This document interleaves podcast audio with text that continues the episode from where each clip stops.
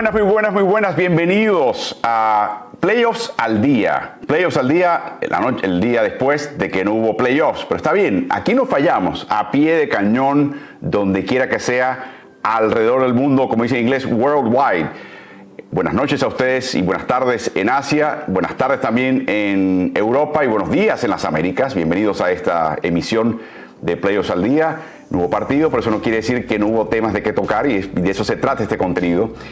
Y por supuesto, siempre nuestro reconocimiento y agradecimiento a las plataformas que nos acompañan desde el principio en cada uno de estos playoffs al día. Creo que llevamos más, más o menos 50 eh, y tendremos unos 60, 70 y pico antes de que terminen eh, las finales de NBA.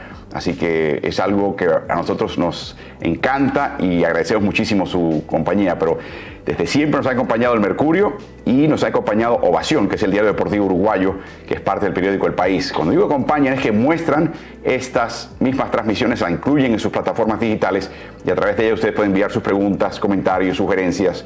Captamos esas impresiones las incluimos acá en nuestra transmisión. También estamos en toda la gama de plataformas de Ritmo NBA. En caso de que ustedes estén viendo esto por primera vez, suscríbanse.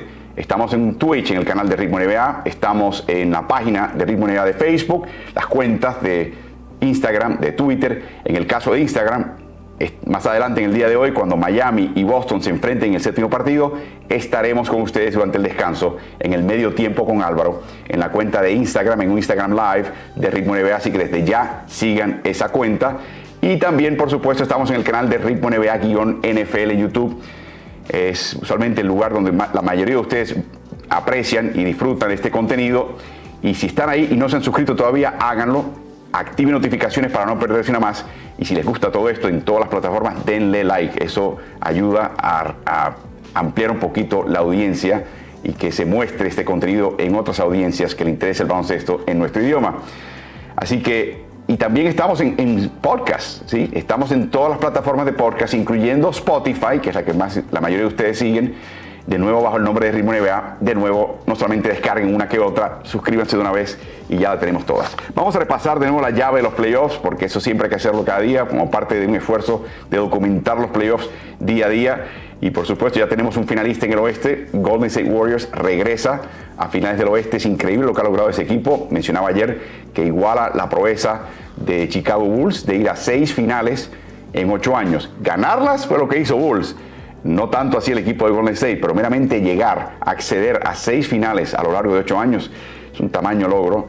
Eh, y con un equipo que tiene muchos baluartes jóvenes, proyecta ser un equipo que podría tener eh, piernas, o sea, su dinastía podría extenderse por varios años más. Y en el caso del este, ¿qué se puede pedir? Un séptimo partido. Damas y caballeros, un séptimo partido un domingo para terminar esta semana y saber quién va a ser el que enfrenta a Golden State en finales de NBA espectacular esta serie de Miami y Boston, donde cada cual ha ganado en casa ajena, donde hemos visto palizas y de repente hemos visto uno que otro partido un poquito más cerrado. Eh, y donde ahora todo depende de un solo partido y lo que haga uno y lo que no haga el otro. Y quizás lo que se hizo previamente eh, no eh, se olvide y no, no pese tanto. Pero bueno, así es la NBA y así es la vida. ¿Qué has hecho por mí últimamente? Es el lema del entretenimiento y en muchos casos de los negocios eh, alrededor del mundo. Así que para, el día de hoy, estar en casa, estar en Miami, eso no siempre ha ayudado al equipo del Heat. Eh, es un equipo que por lo menos piensa que está jugando con dinero de la casa. Lo daban por muerto después del quinto partido de la serie. Resucitó como San Lázaro en el sexto. Y a ver cuánto le queda en el tanque a ambos equipos. Quizás sea, sea más bien la competencia de hoy es quién tiene más combustible, más nafta en el tanque. En las noticias del día eh, empezamos a escuchar las, la sensación, el tras bambalinas de la contratación de Darvin Ham eh, como nuevo técnico de Los Ángeles Lakers, uno más de estos exjugadores que sin experiencia formal en un banquillo, aunque sí eh, estuvo a cargo de un equipo de Nuevo México, los New Mexico Thunderbirds, en el G League, que hoy por hoy terminó siendo el equipo del Canton Charge, el equipo de Cleveland, eh, nunca ha sido técnico en función de un equipo. Y yo sé de paso, en ese año con los Thunderbirds creo que tuvo marca de 20 y 30. Que para el G League las marcas en realidad no pesan mucho cuando te quitan y te ponen jugadores a última hora. Es muy difícil ganar y meter un equipo de G League en el playoff con tanto cambio de personal.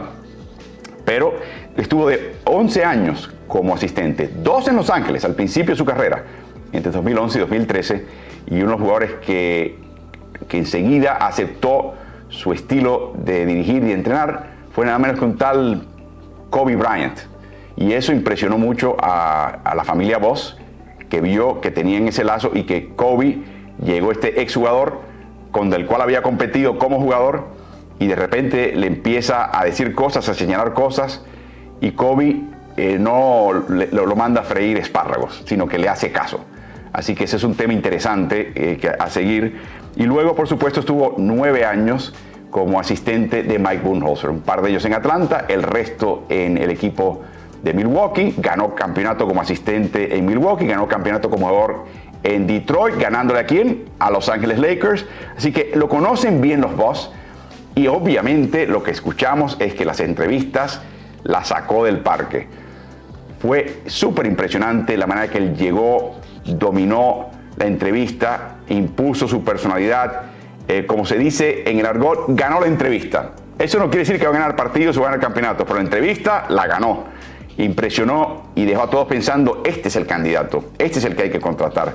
Y no, por ejemplo, a Terry Stotts, que ya tiene veteranía y tiene un palmarés, y mucho menos a Kenny Atkinson, que sí tiene reputación, pero no tiene un palmarés de ganador porque le, tocó un equipo en desarrollo. Optaron por una persona distinta. ¿Por qué? Porque vamos a leer de nuevo la cita de Rob Pelinka, vicepresidente de operaciones deportivas y gerente general del equipo, justo cuando despidieron a Frank Vogel en cuanto a lo que estaba buscando el equipo. En términos de lo que este equipo necesita ahora mismo, y, cito, creemos que con superestrellas en nuestro equipo, Queremos una voz fuerte que sea capaz de inspirar a los jugadores a alcanzar el más alto nivel competitivo cada noche.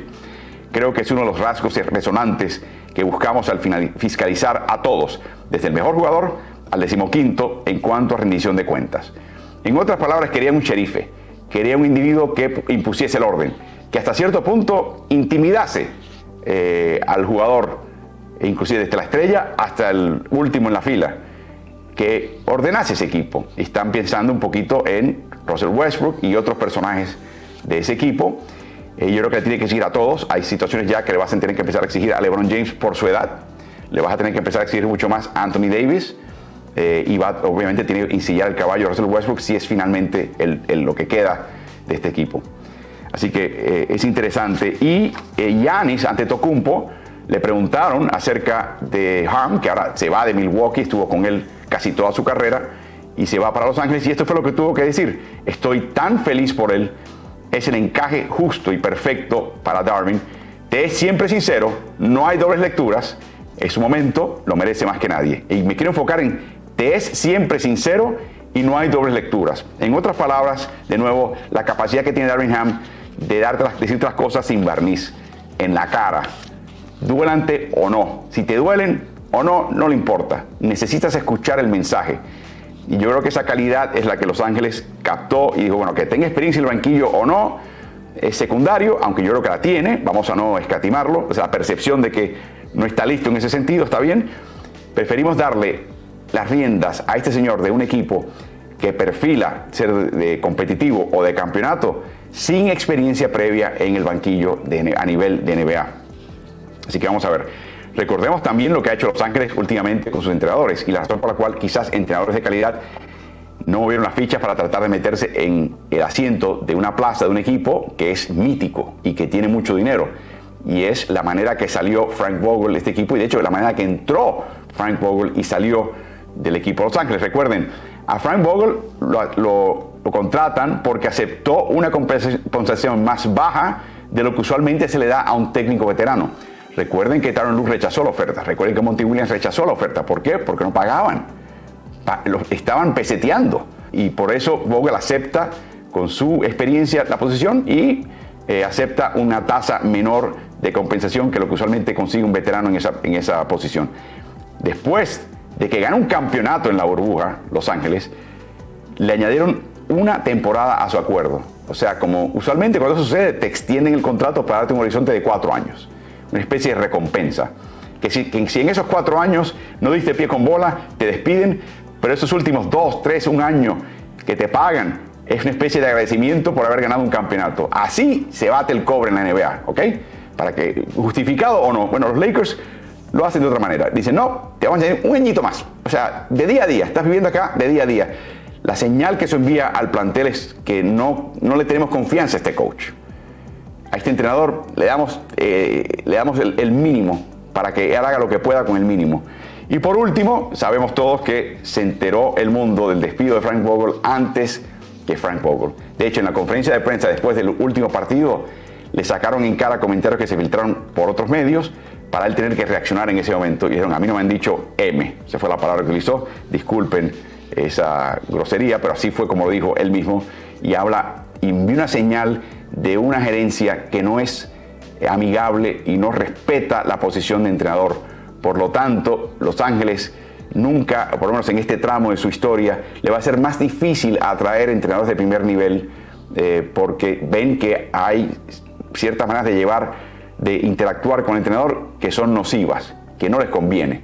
Así que interesante y por supuesto la mejor de las suertes a Darwin Ham. Eh, lo que uno quiere en la liga es que cada jugador llegue a su máximo nivel y que cada entrenador sea el mejor entrenador que sea eh, en la historia y quizás sea el mejor entrenador de la historia de la NBA. Ojalá, es lo que uno desea cuando hay un ingreso y un debut, no importa el equipo. Así que mucho éxito y mucha salud y mucho, mucha suerte para Darwin Ham. Les recordamos siempre que por favor envíen, como lo están haciendo ya, sus comentarios, saludos, sugerencias, opiniones, memes. Nos encantan los memes, los captamos, los incluimos siempre en estas transmisiones. Eh, así que José Meléndez, por ejemplo, desde Puerto Rico, dándonos buenos días. Buenos días a ti. Déjeme saber, desde Montecristi está Nonito y la familia Sánchez, o Nonito Familia Sánchez, debo decir.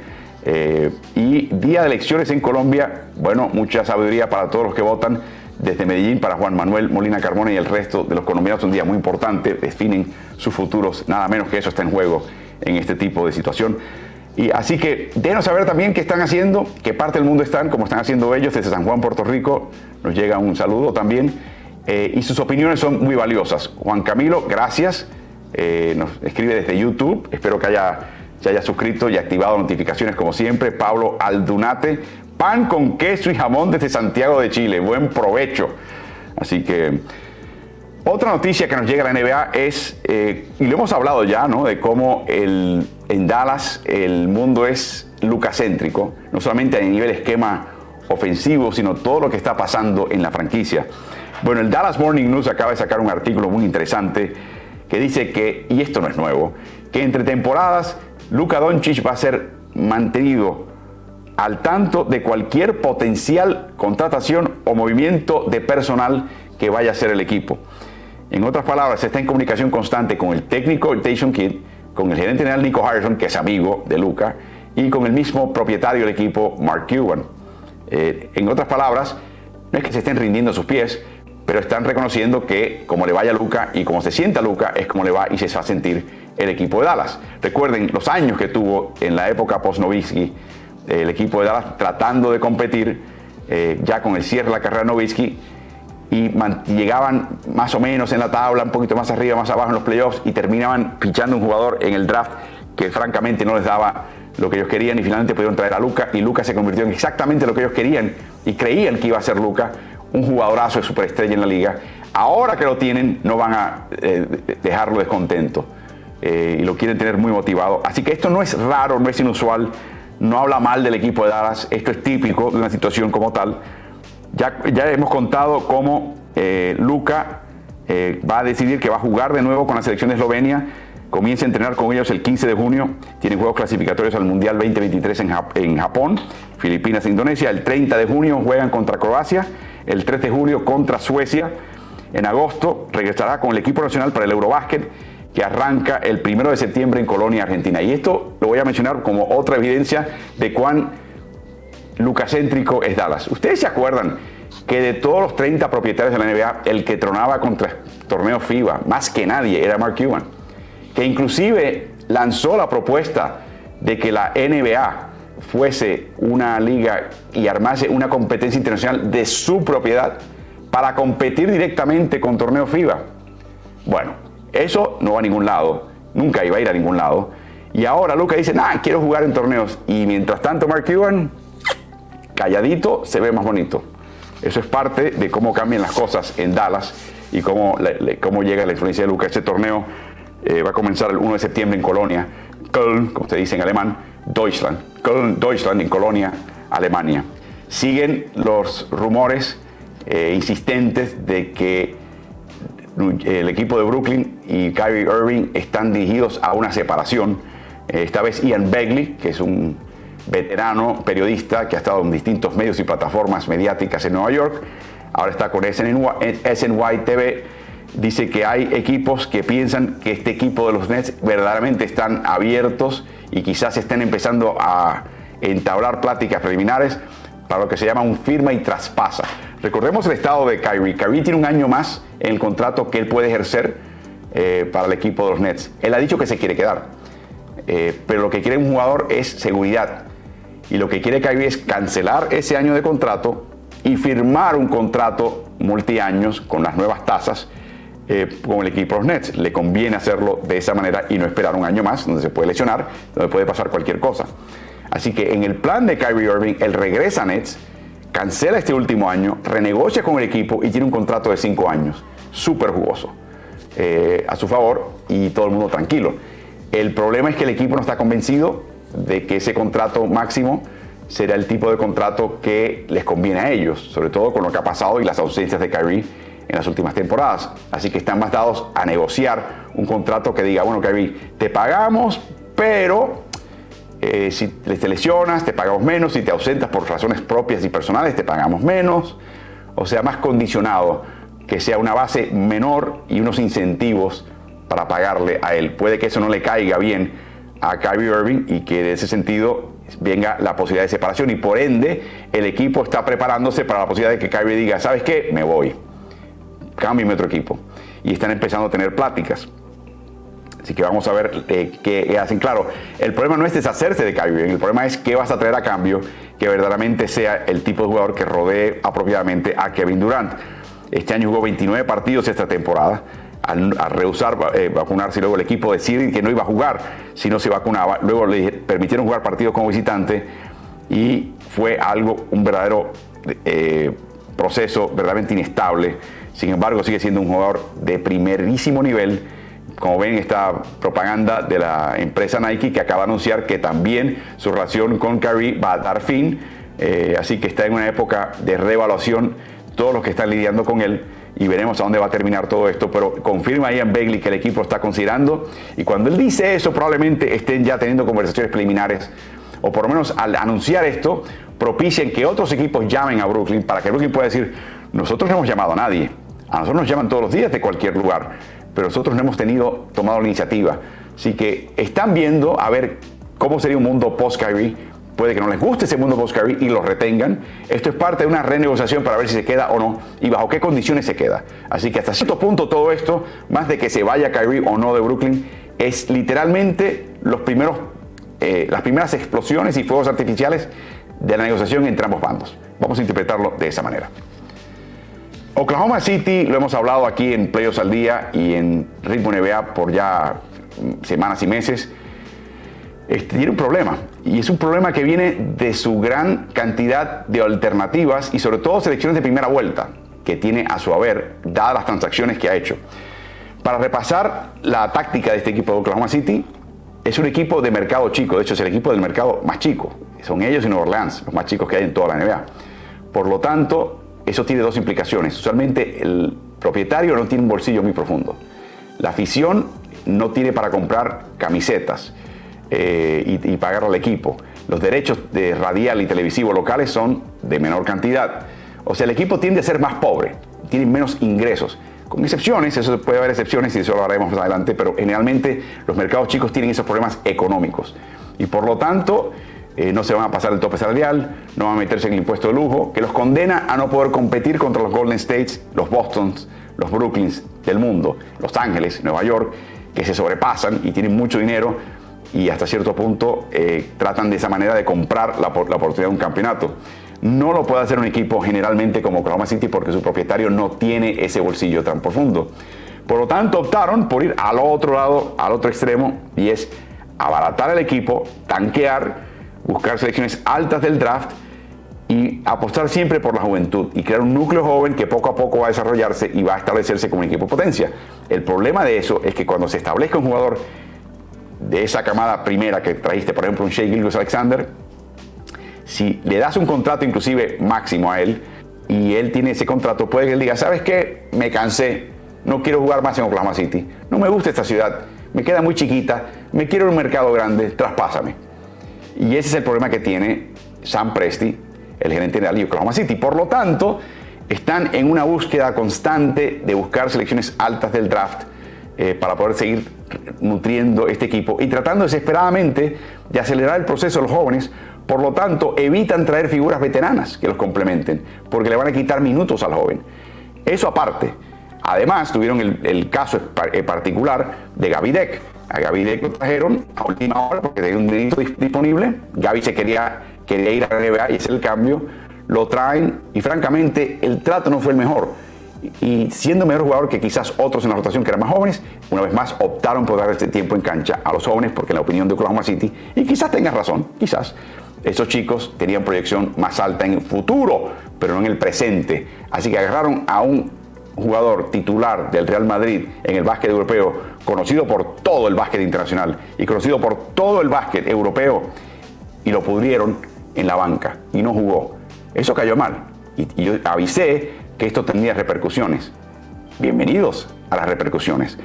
Vasily Micic, que ha sido un jugadorazo con el, el EFES en la Liga Turca, en la WFES, dos veces campeón, dos veces jugador más valioso del Final Four, jugador más valioso eh, de la final, jugador más valioso de la Euroliga, es propiedad de este equipo. Fue fichado en la segunda vuelta por Philadelphia 76ers y el serbio de 28 años de edad fue traspasado luego al Thunder. Así que Michich y su representante no creen que tiene mucho futuro en el Thunder. Así que ante la preferencia marcada de Oklahoma City por jugadores más jóvenes y su abundancia en la posición de bases, ha pedido un traspaso. Y no me digan a mí que esto no tiene nada que ver con la experiencia que tuvo Gavidec en Oklahoma City. Sabe que al tener 28 años de edad lo va a condenar a jugar escasos minutos en Oklahoma City, que no se le va a considerar pieza futuro, que no, inclusive se le va a excluir de una rotación, pese a tener unas destrezas y unos tributos propios obvios y se escarmienta sin lugar a dudas por lo que vio con Deck y pide traspaso antes de comenzar. ¿Qué pasa?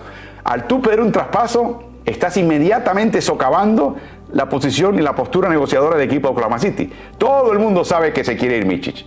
Así que el equipo que va a apostar por él va a dar poquito. Pues, y se quiere ir, eh, te está presionando para, sacarlo de acá, así que conténtate con una selección de segunda vuelta. No me pidas mucho más por él. Así que ese es el problema. Y este es el problema del modelo de negocios que tiene y de operar deportivamente del equipo de Oklahoma City. Tiene costos, tiene consecuencias. Están apostando por algo, no, es como en el baloncesto.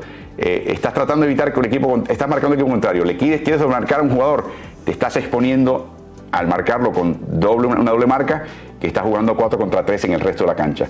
Aprietas acá, aflojas allá. Está aflojando y aquí está el costo de ese tipo de, postura y filosofía de armar equipos en Oklahoma City. Desde la noche del sexto partido he estado viendo en las redes de Ritmo NBA, espero que se la sigan, todo tipo de comentarios acerca del arbitraje. Y usualmente el equipo que está perdiendo el partido y que finalmente pierde el partido es el que se queja más. En este caso particularmente los seguidores de Boston, pero pudo haber sido seguidores de Miami o de cualquier equipo que perdió un partido.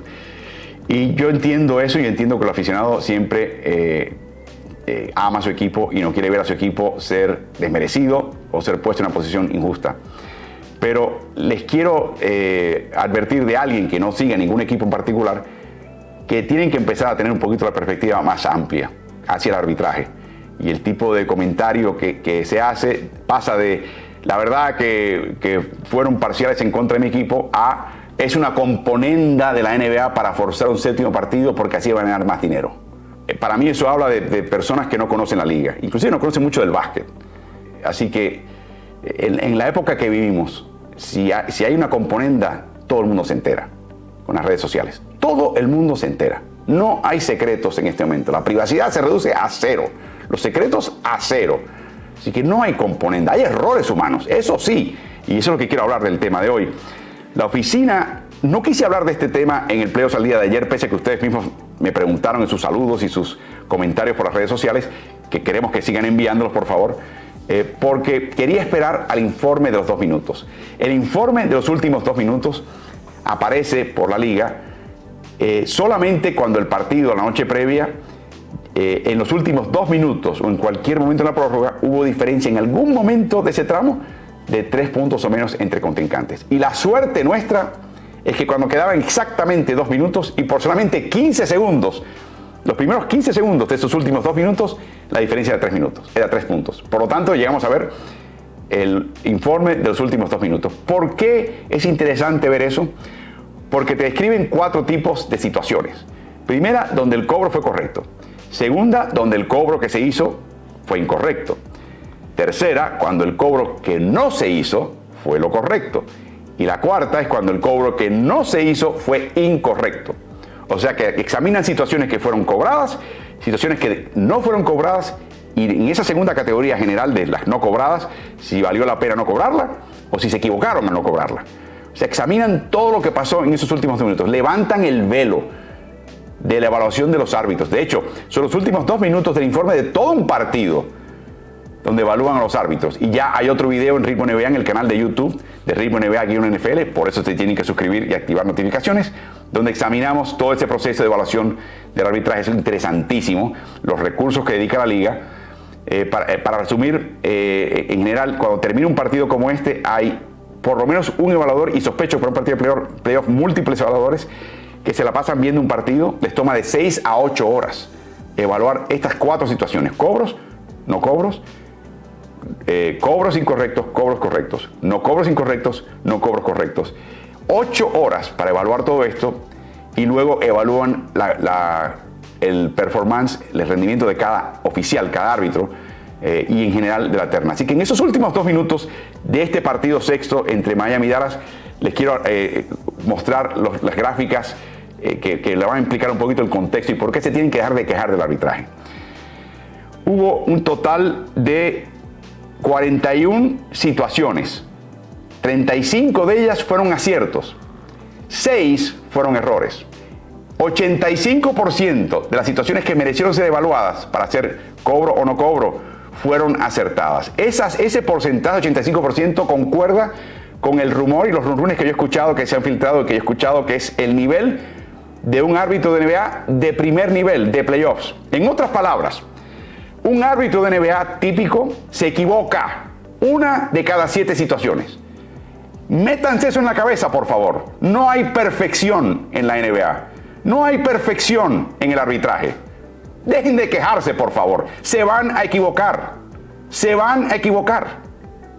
Así que de entrada, sepamos eso. ¿Por qué ustedes creen que hay revisión de jugadas? porque son seres humanos y se van a equivocar. ¿Por qué tu jugador favorito pierde el balón? Porque se va a equivocar. Es una condición humana. Dejen de quejarse. Es parte del juego. Las equivocaciones son parte del juego. Así que por favor, dejen de quejarse. Por favor. Seguimos con la gráfica previa. Interesantemente, la tasa en los no cobros es aún mayor. En otras palabras, son más dados a equivocarse en situaciones donde finalmente accionan el silbato y cobran. Sin embargo, aún en esas situaciones, aciertan en el 71%, por lo menos en esta, estos dos minutos de ese partido, acertaron en 71% de las ocasiones y cometieron errores. Es importante notar eso. Así que es importante también e-, evaluar lo siguiente. Esa calificación es subjetiva, como lo fue el cobro o no cobro del árbitro hay otro ser humano que está evaluando a otro ser humano y puede que el evaluador se equivoque también. Pero te habla de tendencias. Lo importante aquí son los porcentajes.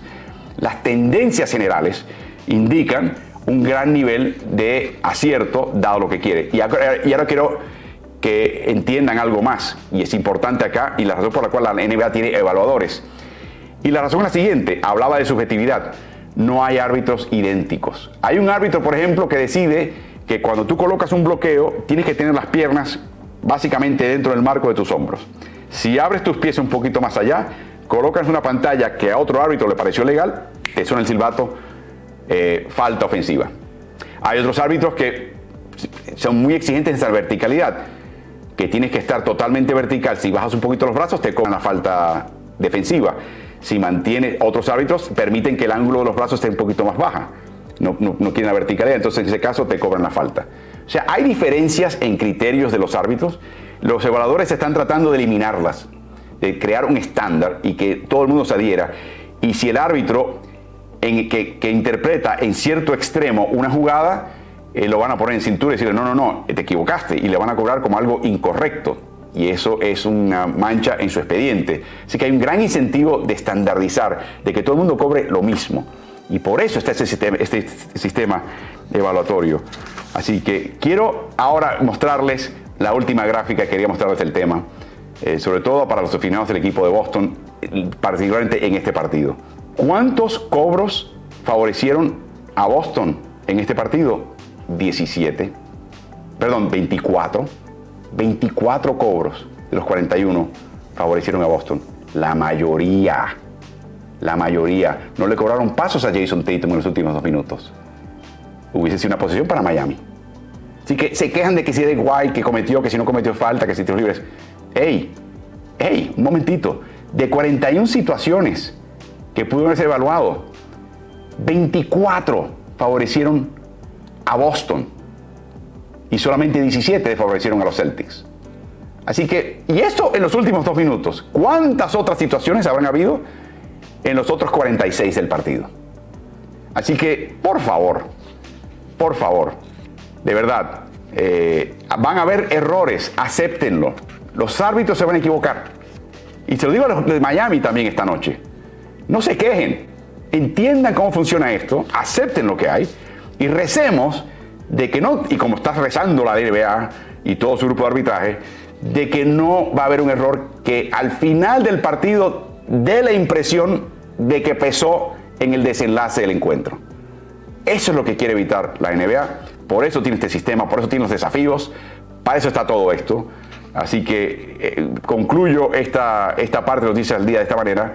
Vamos a ser un poquito más maduros y conocedores eh, y vamos a ser un poquito más, eh, tener la perspectiva mayor y quizás dejar la, parte pasional un poquito al lado y tener la cabeza un poquito más fría de por qué pasan estas cosas y, tener un poquito la visión más global de que quizás en vez de, de, favorecer a tu equipo en el cierre del partido, lo ha favorecido todo el partido, incluyendo sus últimos dos minutos. ¿De qué te quejas? ¿De qué te quejas si saliste ganando? Hay que ser un poquito más maduro en ese sentido y así concluimos nuestras noticias del día de hoy. Hola Anthony, adivina desde dónde te estoy llamando. ¿Tienes un rato para hablar de NBA? Sí Álvaro, sé dónde estás. En el centro del mundo del baloncesto. Eh, tenemos que hablar de NBA, por supuesto.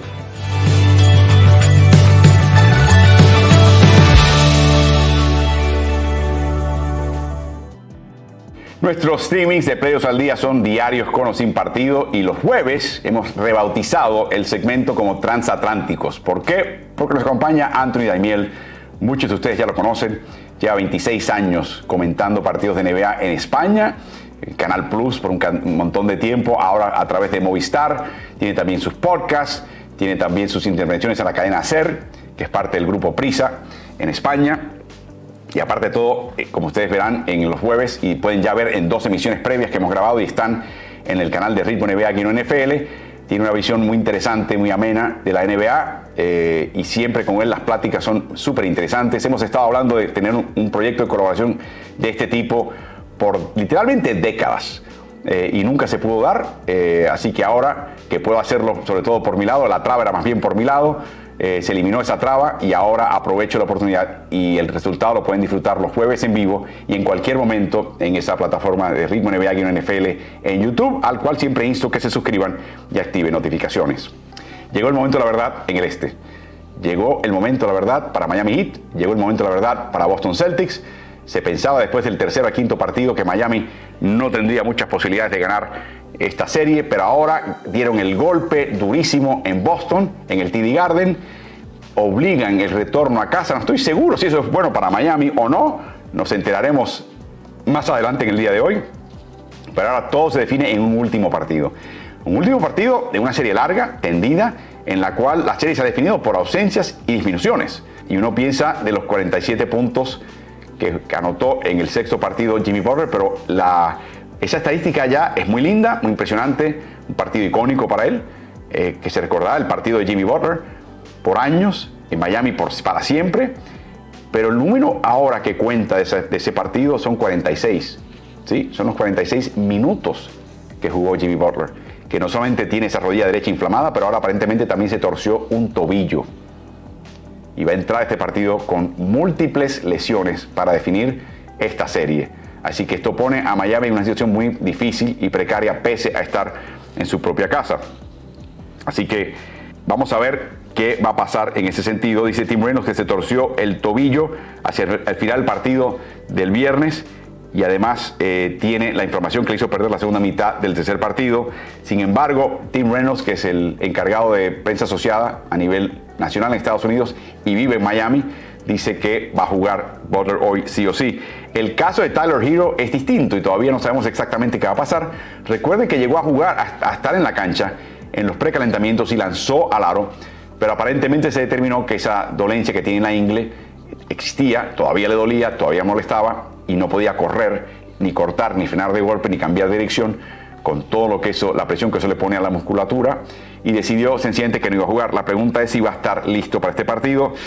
No estoy seguro. Ese tipo de lesión es muy delicada y requiere mucho descanso y después del descanso tienes que rehabilitar el músculo. Eh, es muy difícil pensar que va a jugar Hero y si juega que va a estar él eh, disponible para jugar. Saludos a Iván Fernández que si no me equivoco nos escribe desde España. Eh, muy agradecido por tu elogio. Gus Martin desde Australia. Debe ser un primo mío. Te lo agradezco, Gus Gus. Así que muchísimas gracias. Ítalo Cárdenas desde Lima, Perú. Bienvenido. Siempre todos. Perú, un, país que está viendo mucho, mucho básquet y mucho NBA. Capital del Fernet y Coca-Cola. Roberto Costa desde Córdoba.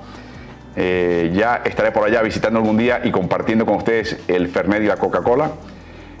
Gilbert Lamboy desde Puerto Rico. Saludos un humano desde Cuatritlán en Izcalli, México. Saludos para ti también. Así que veremos qué pasa. Eh, sin embargo, Kyle Lowry, Gabe Vincent, Max Truss, todos con problemas discutibles, así que fue verdaderamente honroso lo que se hizo. Sin embargo, como nuevo, el balde de agua fría, ya hablamos del tema de los árbitros y la madurez que hay que tener, el estoicismo que hay que presentar ante eh, situaciones eh, adversas. Lo dijo todo PJ Tucker, que también está magullado en esta serie en su comentario. En esta época del año nadie está al 100%, dice Tucker, en ambos equipos. Estoy seguro que ellos, Boston, tienen varios muchachos también tratando de estar presentes y dar lo mejor de sí. Hay que tratar de ganar, de eso se trata. No puedes volver a vivir estos días. Hay que vivir el momento tratando de hacer lo mejor que puedas en cada momento. Así que esa es la filosofía. PJ Tucker es un veterano, ha vivido mil líderes en ligas por todo el mundo y él sabe de qué se trata y él no va a dar la queja. Él se siente afortunado de estar jugando en la NBA un partido a media pierna, con pierna y media, con un tobillo golpeado. No importa, ponte el uniforme, aguanta y da el máximo por tu equipo y por tu causa. Y esa es la actitud que hay que tener en este partido. Así que veremos si juega Hero. Para mí va a ser bien interesante si lo colocan o no. Francamente, Miami no tiene nada que perder activándolo eh, aún si sabe que no va a poder jugar o no va a poder jugar mucho, pero creo que no valdría la pena agravar su lesión, eh, particularmente si Miami gana este partido, porque tiene todavía unas finales de liga y quizás para finales de liga, si avanza Miami, sí podría jugar Tyler Hero, quizás al final de esa serie, si se rehabilita. Así que, ¿para qué arriesgar un jugador que es tan importante para ti? Ese es el ajedrez mental y evaluatorio que tienen que jugar técnicos de la talla de Eric Spolstra y él sabrá lo que tiene que hacer y yo no voy a dudar algún, por un instante su decisión final. Boston Celtics, sin embargo, eh, ha ganado sus tres partidos de forma dominante. 8 puntos, 20 puntos, 25 puntos de margen de victoria. Pero en los dos partidos en el que se ha definido todo pues, con situaciones de clutch, o sea, donde ha habido en los últimos dos minutos una diferencia de 5 puntos o menos, ahí Boston ha dejado a deber. En dos partidos han sumado 7 minutos de juego bajo condiciones del clutch ha atrapado cuatro rebotes Boston solamente en siete minutos. Los cuatro de la mano de Al Horford. La eficiencia ofensiva se les ha caído. Pero no solamente la eficiencia ofensiva, la eficiencia defensiva se les ha caído. Están anotando 75 puntos por 100 posesiones. Más o menos hay 100 posesiones en un partido. Y están permitiendo 143 puntos en esas mismas 100 posesiones. para una eficiencia neta de 68. O sea, le anotan 68 puntos más a Celtics a través de 100 posesiones, eh, el tipo de rendimiento ofensivo y defensivo que muestran en cancha. Y a mí me sorprendió esa nota de que Al Horford atrapó los cuatro rebotes. O sea, no ha habido otros cuatro jugadores de Boston en esos siete minutos que atrapó un rebote, una frutita. Consigue una frutita en el árbol, por favor.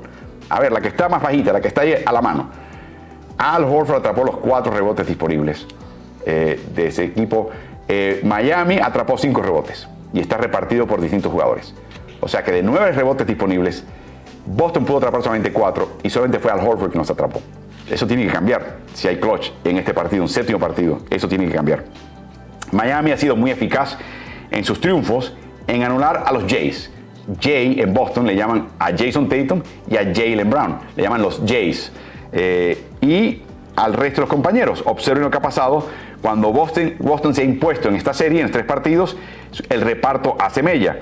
En los triunfos, eh, Tatum, Tatum Brown les va bien. En las derrotas, tiran mejor de campo. O sea, se concentra más y son más y más impresionantes ellos a lanzar.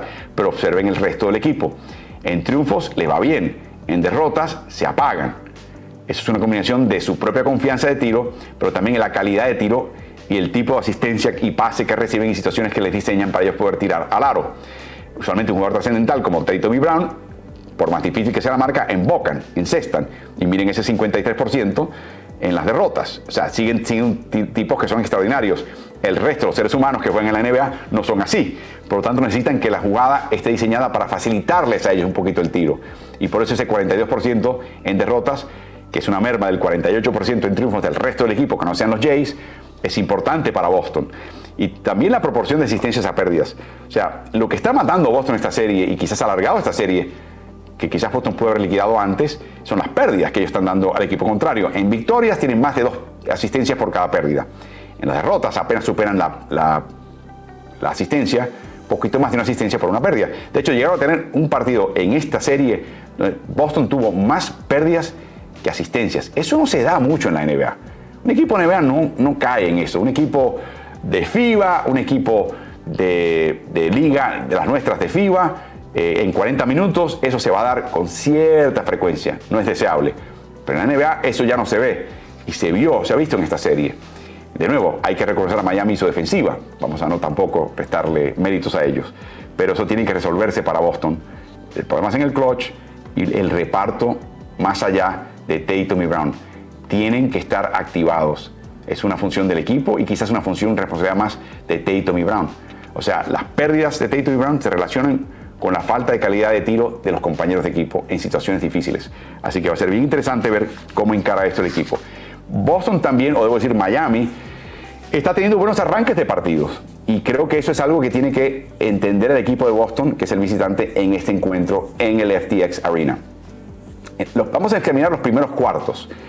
Cuando los partidos son en el Garden para Boston, están teniendo unos arranques terribles. Tanto su ofensiva como ofensiva se cae en su propia casa. Pero cuando van a Miami, no sé si es por el calor o la humedad, o el entorno, o la playa, o el sol, Boston se pone las pilas.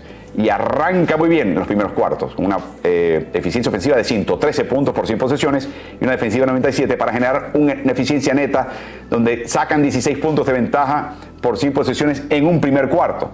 Miami tiene que entender que eso no se puede repetir. Ustedes saben muy bien que los aficionados de Miami llegan tarde a la cancha, eh, se sientan cuando ya empezó el partido, cuando llega empieza el tercer cuarto, están todos dando vueltas, eh, socializando y les toma tiempo, ven butacas vacías hasta la mitad del cuarto, cuando ya va, todos van regresando a la cancha. En este partido Miami tiene que llegar temprano y enfocado desde un principio. Una gran diferencia en este partido es si Boston no se les monta encima como lo ha hecho en los partidos previos en el FTX Arena. Así que eso va a ser unas claves del partido eh, claramente para el equipo de Miami. Y veremos qué pasa en todos estos encuentros. Veremos quién juega, quién no juega, cómo juega quién, cómo no juega. Eh, olvídense el arbitraje, por favor. No, no, no. Vamos a echar la culpa al arbitraje. Enfóquense en lo que controla su equipo. Sepan que los árbitros se van a equivocar. Tenemos ya otro video, eh, otro segmento grabado en este video y que pueden ver en el canal que habla de eso con lujo de detalles. Los árbitros se van a equivocar los buenos árbitros se, equivocan en una de cada siete situaciones que cobran o no cobran, una de cada siete. Esto va a pasar. Algunas en contra tu equipo, algunas van a favor de, tu equipo. En el saldo todo se nivela. Lo que queremos evitar es que eso sea un tema de discusión en el último momento de un partido, pero sepan que eso no definió el partido, que hubo 46 minutos previos, donde hubo errores y quizás ahí se definió el partido. Así que vamos a enfocarnos en lo que hacen los jugadores los entrenadores y dejar a un lado el tema del arbitraje, que francamente es eh, algo que, que está ahí, pero hay que lidiar con ello. De la misma manera que tienes que lidiar con un oponente bueno o malo, te tocó y hay que lidiar con lo que venga. Así que disfruten el partido esta noche. Les recuerdo que estamos en las plataformas mediáticas del el diario El Mercurio en Chile, que nos ha acompañado en Playos al Día día a día, y por supuesto en el diario deportivo Ovación, que es parte del grupo del periódico El País en Uruguay. Les damos las gracias a ellos por incluir estos contenidos en sus plataformas. Les instamos a que pasen por esas plataformas y vean el resto del contenido deportivo que ellos ofrecen y también contenido de otra índole. Es muy completa y a través de ellos pueden enviarnos ustedes comentarios, sugerencias, eh, preguntas, opiniones y memes. Eh, y por último, también les recordamos que estamos en Ritmo NBA en todas nuestras plataformas. Hay un canal de Twitch con ese nombre, Ritmo NBA página de Facebook, Ritmo NBA, cuenta de Twitter, Ritmo NBA, cuenta de Instagram, donde más tarde, en varias horas, cuando empiece el partido y llegue el medio tiempo, tendremos un Instagram Live. Así que pasen por arroba ritmo NBA, suscríbanse para no perderse esos Instagram Lives. De una vez pueden seguir mi cuenta personal en Instagram, que es arroba Álvaro Martín Oficial. Eh, y ahí compartimos, muy entretenido, muy vertiginoso el intercambio, muchas opiniones que provocan. Eh, y, les damos una especie de pincelada a lo que está pasando en el partido hasta ese momento, quizás lo que tenga que pasar en la segunda mitad. Tan pronto comienza la tercera mitad terminamos, o sea que no se pierden el partido. Acompáñenos de ahora en adelante, incluyendo finales de NBA en ese tipo de intervención. Y por supuesto está el canal de Ritmo NBA y NFL en YouTube, que si no se han suscrito, háganlo ahora y activen notificaciones. Si les gusta todo esto, denle like. Esto todo ayuda y suma para poder ampliar la audiencia y añadir más recursos y traer más y más invitados y traer más y más recursos a este programa para hacerlo aún mejor para todos ustedes. Así que pasen por ahí y hagan todo eso. Y estamos en podcast. Tanto los audios de estos videos como audios individuales están en podcast en, eh, a través del, nombre de Ritmo NBA. Y les pedimos que no solamente sigan o descarguen uno de estos podcasts, sino que también de una vez se suscriban. Estamos en todas las plataformas principales, incluyendo por supuesto Spotify. Así que gracias por acompañarnos este domingo. Disfruten un séptimo partido, no se puede pedir más. Estaremos con ustedes de una manera u otra en los próximos días, sí o sí, con o sin partidos, en Playos al día a la misma hora y por estos mismos canales. Así que nos veremos en menos de 24 horas en otro Playos al día. Disfruten lo que les queda del fin de semana.